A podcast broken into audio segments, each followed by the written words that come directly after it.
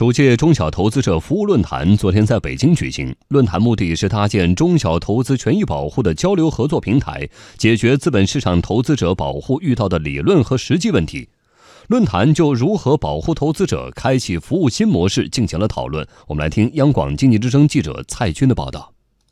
保护投资者一直是监管工作中的重中之重。资本市场不时有风云变幻，如何为投资者，特别是小散户们？支起一把法律的保护伞。全国人大财经委副主任委员刘新华说：“要在立法上进一步整合投资者保护的法律资源。中国资本市场是一个中小投资者占绝对多数的市场，具有中国的特色。这就要求我们既要借鉴成熟的市场经验，又要根据我国资本市场的实际情况，花更大的力气建立和进一步完善。”中小投资者合法权益的保护工作，急需进一步在立法上、在机制上、在制度上全方位的保护中小投资者的合法权益。在立法上要进一步整合投资者保护的法律资源，适时制定专项的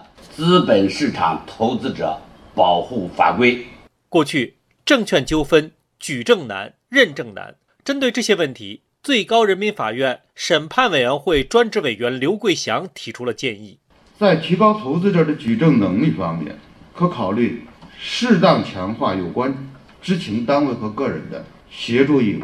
在解决人民法院认证难问题上，需要考虑专家陪审和专家证人的制度设计。就专家陪审而言，是要设计出开放、动态、透明的证券案件专家陪审机制。进一步提升证券纠纷审判的公信力。我国是中小投资者占绝对多数的市场。